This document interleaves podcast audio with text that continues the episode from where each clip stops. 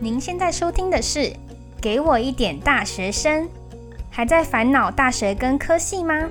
还在烦恼未来吗？我们期待透过学生互助的方式，告诉大家在追逐梦想的同时，也懂得欣赏自己。来听听学长姐怎么说吧。大家好，今天的节目内容呢是想要跟大家来聊一下。辛苦了，打工人。那我是今天的主持人小 B。先来精彩预告时间，今天要聊的内容有什么呢？首先，当然要先探讨一下，说大学四年当中打工是一定要有的经验吗？还是说打工的目的是什么呢？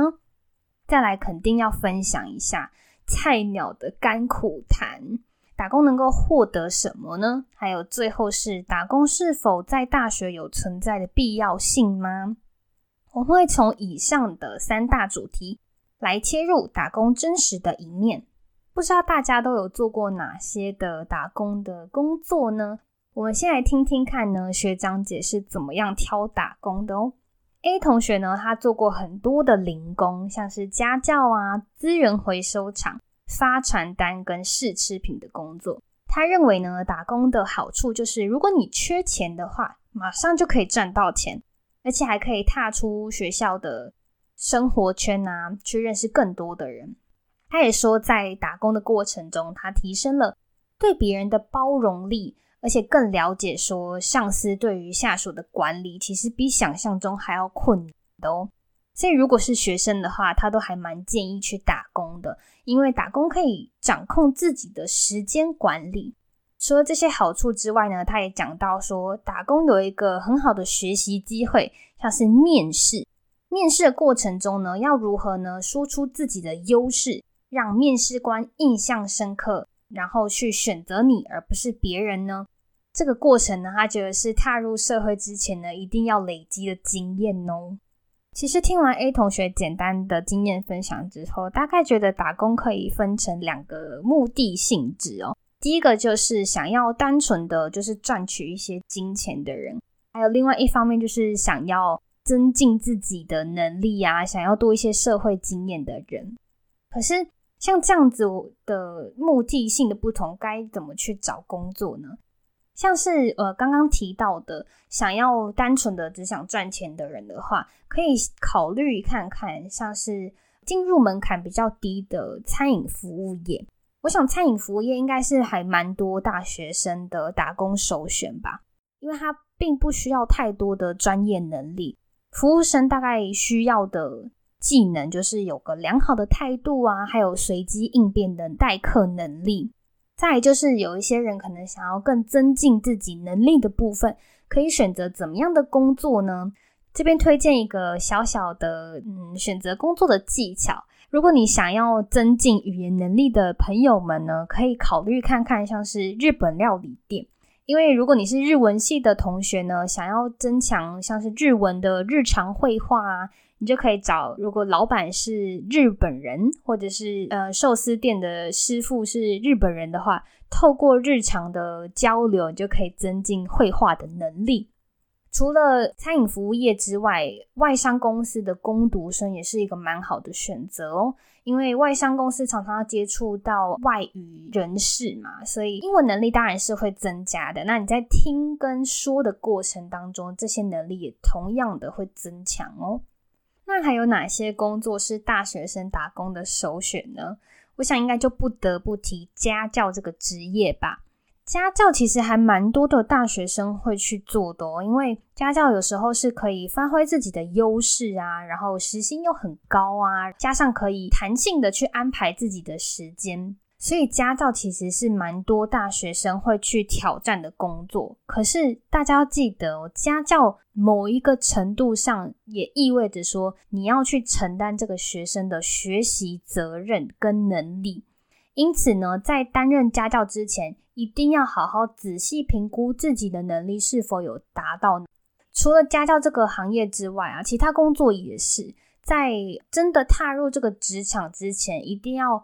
评估过后，不要硬着头皮去打工，最后呢，落得自己呃吃力不讨好的境地。所有的事情呢都要量力而为，在适合自己跟自己可以承受的范围之下，才去从事这样的工作哦。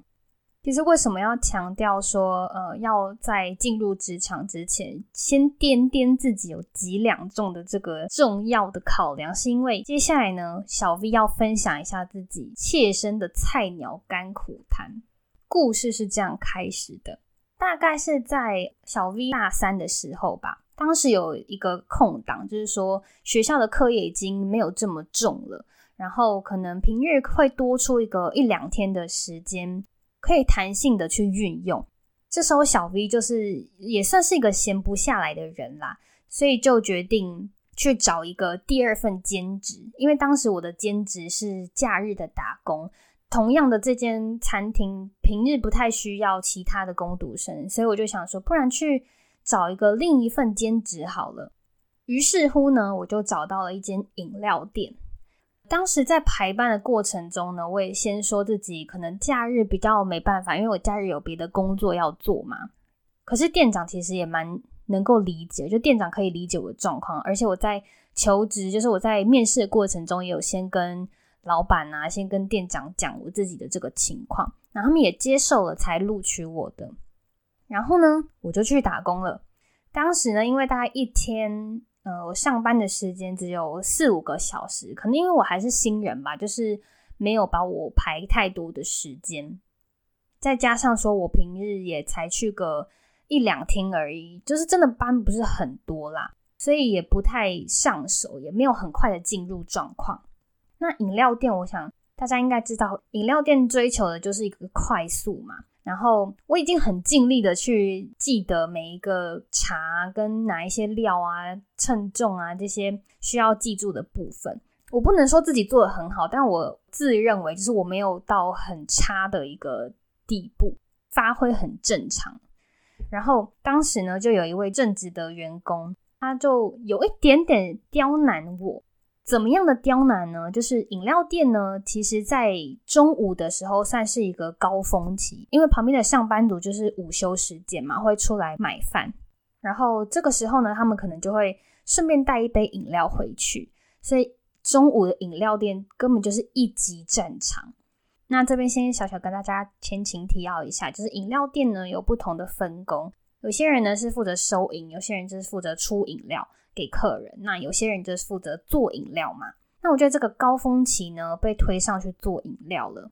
可是因为我还是一个菜鸟嘛，所以我做的饮料就是非常慢，然后有时候可能还在记呀，可能还在偷看那个食谱，还在偷看那个原料的部分。这时候呢，就有一股凉风从我背后这样吹来，那位正直的前辈就站在我旁边，然后冷眼的看直播。一个人呢，手忙脚乱的，我真的看着那个排队的人潮，差一点就要站在那个饮料袋前面哭出来哦！我真的没有在夸张的，当时真的心理压力巨大，手整个一直在发抖，然后就问那个前辈说：“嗯，是是这样没错吗？”然后前辈就跟我说：“对啊，不然呢？赶快啊！没看到客人很多吗？”然后我整个背整个都湿了，整个超级紧张，然后。就整个是压力山大，到后来呢，其实我不我不不太清楚为什么他要这样子对我，因为我觉得我自己没有得罪他的地方，我觉得我对他的态度都很好啊，我跟他交谈过程中并没有对他不友善，而且。我自己小小的抱怨，觉得他身为前辈，不是应该要就是在客人很多的时候稍微帮我救场一下吗？可是他没有，他就袖手旁观，在旁边就这样看我一个人忙得跟狗一样。当时其实我心里真的是无限的，就是逼掉这样。然后呢，在这件事情过后，我就有发现这个前辈对我的态度不是很好。每次跟他搭班的时候，他可能。都对我还蛮冷言冷语的，所以我就有点害怕他，甚至是说我还我还偷偷跟店长说，可不可以把我们的班调开，不要排在一起这样。后来就是被呃老板知道这件事情，然后老板就有问我说，呃，是不是有这样的状况发生？那我也如实告诉老板说，没错，呃，我的确是自己心理压力还蛮大的。然后我后来才知道，原来这位前辈以前也有。做过同样的事情对待就是新的同事。当下我听到说哦，一一方面是觉得呃，原来我不是第一个，就是我不是特别被针对那个，但一方面又觉得就是何必呢？就是何苦要这样子对待一个同样身为服务业的，就是同胞们这样。最后呢，呃，我跟这个前辈其实都离开了这个饮料店。在我跟朋友们讲到这件事情的时候，其实还是有一点心有余悸的感觉，而且甚至让我意识到说，是不是被职场霸凌的这个现象。会这么说，其实是当时我刚好看到一个，就是 YouTuber，然后他就分享说，有时候在面对霸凌的时候，被霸凌者。当下是不会知道自己正在被霸凌的这件事情，反而会在整件事情发生过后再去谈论到的时候，才会有那种害怕感，才知道说原来自己被霸凌了。那我自己也是听到这番话，就觉得有一种深刻的、很强烈的共鸣感，也希望说这样的事情不要发生在大家身上。透过这件事情，其实我也学习到说，工作上心态的调试是很重要的。怎么样去对待自己的工作，还有怎么样去调试自己心理压力，是一个在工作过程中要一直去提醒自己的事情。